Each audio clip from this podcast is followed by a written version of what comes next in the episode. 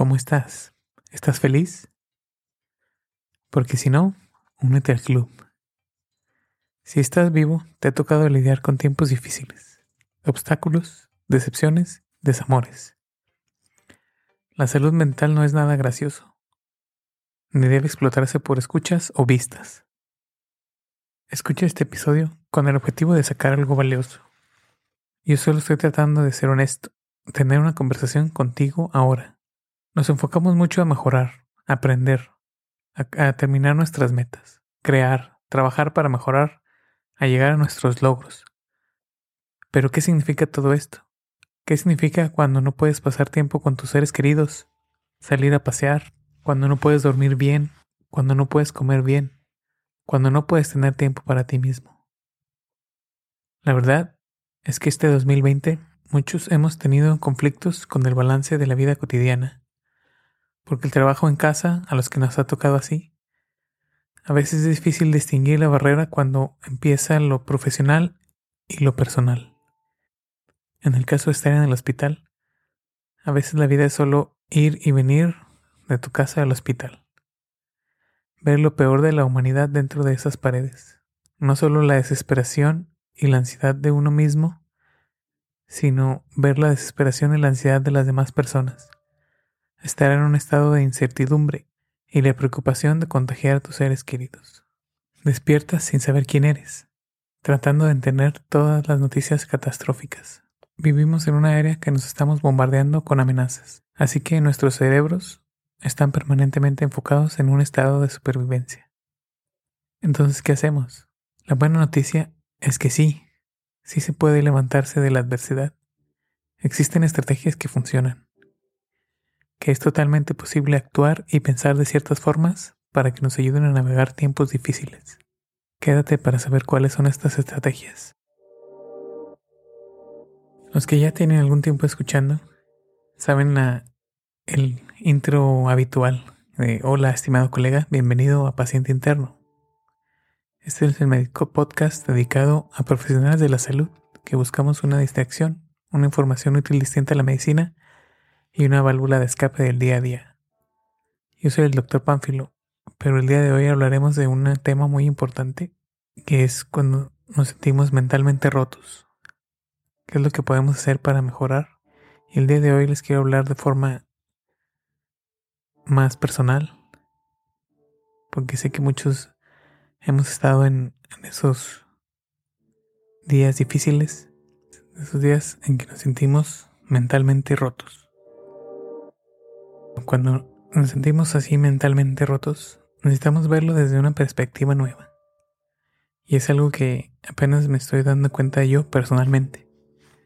Siempre pensamos que cuando tengamos algo de tiempo extra es cuando tenemos la oportunidad de intentar algo nuevo, algo diferente.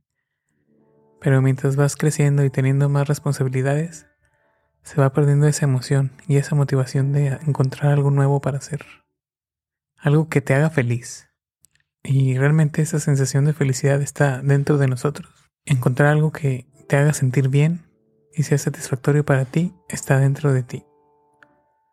¿Cuántas veces no nos dedicamos a cumplir con algo del trabajo o algo que tus padres o tu familia o amigos dicen que debes de hacer o esperan que lo hagas? Cuando salimos a tratar de crear algo, salimos a trabajar, a forjarnos un futuro, salir de nuestra zona de confort y eso es difícil, de verdad lo es, da miedo, es solitario.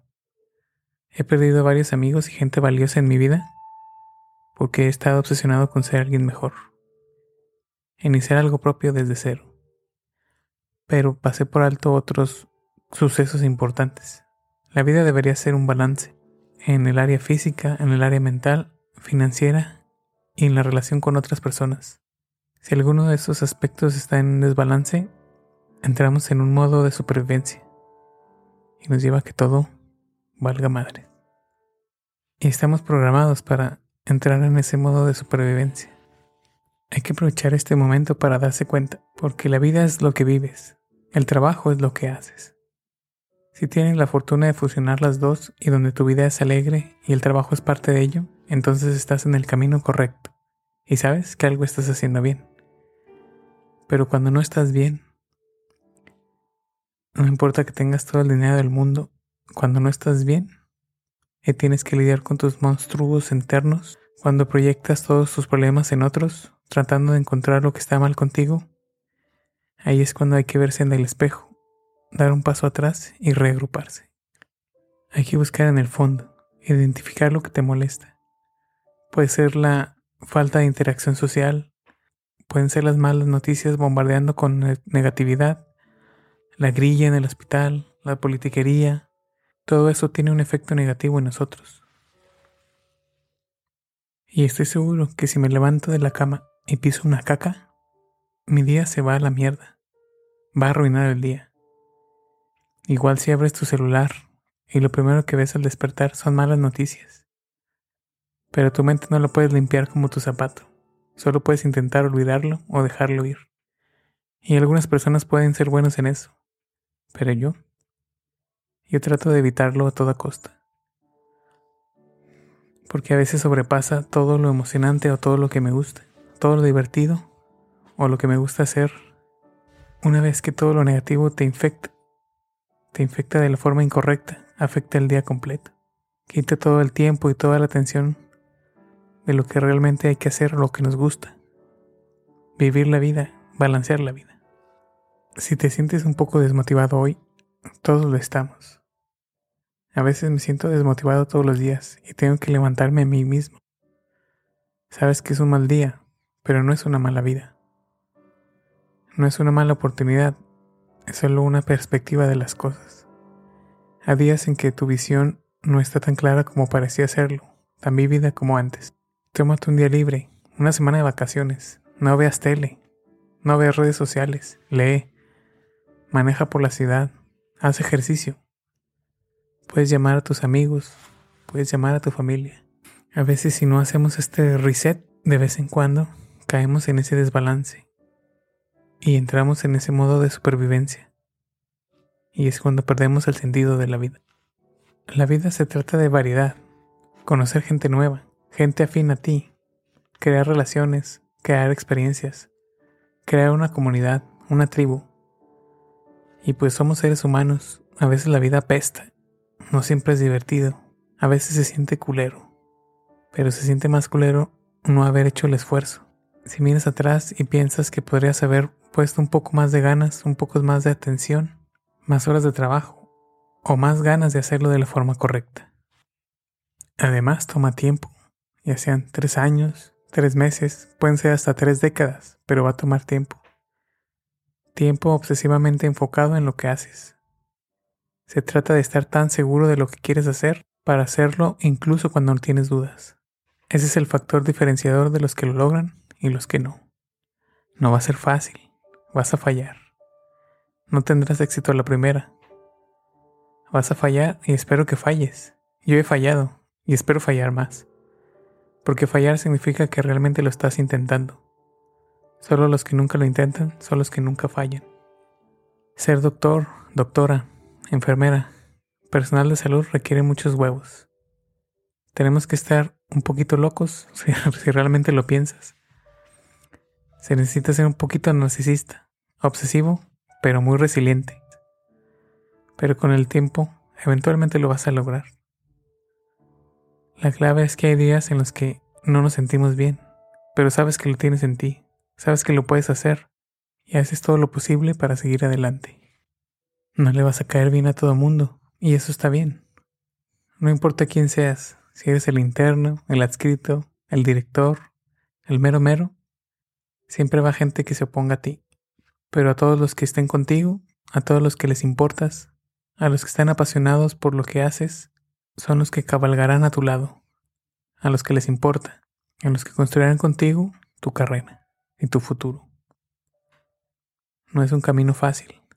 Hay métodos para hacerlo un poco más fácil. Hay técnicas, hay estrategias, planeaciones, sistemas y estructuras alrededor de lo que hacemos. Lo que quiero que sepas es que lo que estás haciendo está bien. Lo que estás haciendo ahora funciona. A lo mejor no al nivel que quisieras, pero hacer cualquier esfuerzo, cualquier trabajo, hacer lo que haces es una bendición. Hay mucha gente que no le es posible hacer. Hay que pensar siempre moverse hacia adelante, aunque sea poquito a poquito. Es mejor moverse despacio que no moverse para nada. Ahora bien,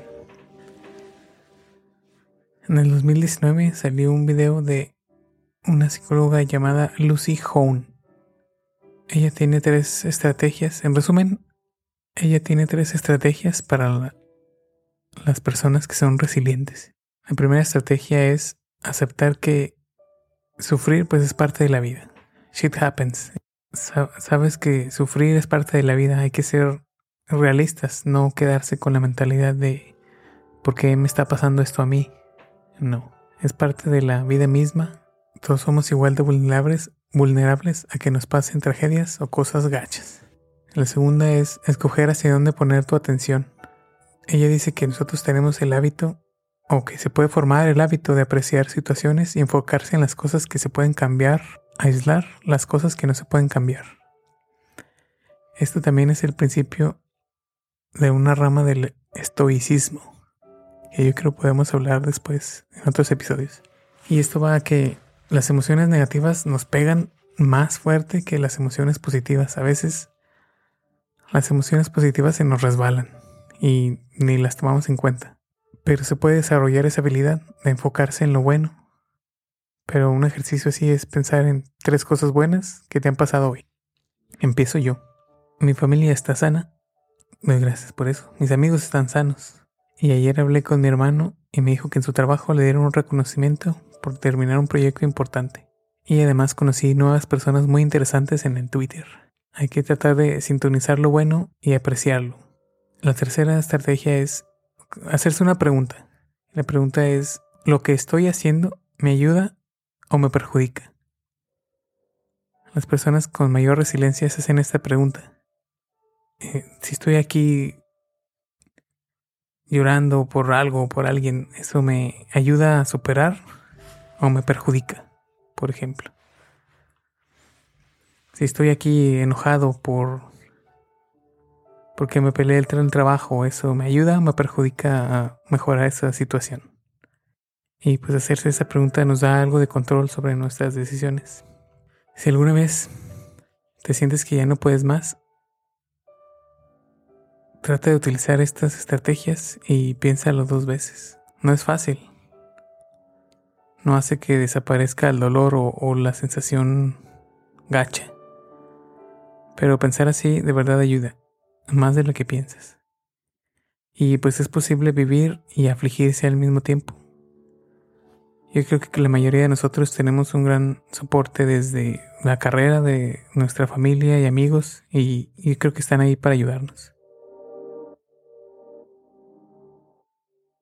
Me gustaría saber si te has sentido alguna vez ansioso, frustrado o deprimido. Por favor, házmelo saber mándame un, mensaje directo en el Twitter, arroba panfilodr, arroba panfilodr, al correo electrónico px.interno arroba gmail, o síguenos en la página de Facebook de Paciente Interno Medipodcast.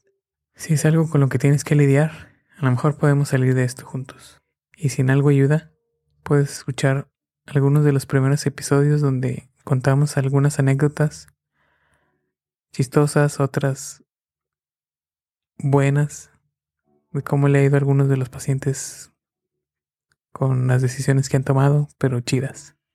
Y el primer episodio que son anécdotas curiosas de cómo los pacientes dan excusas para meterse objetos extraños en el recto. Y pues sin nada más, espero que te ayude un poco este episodio y nos vemos en el próximo. Bye.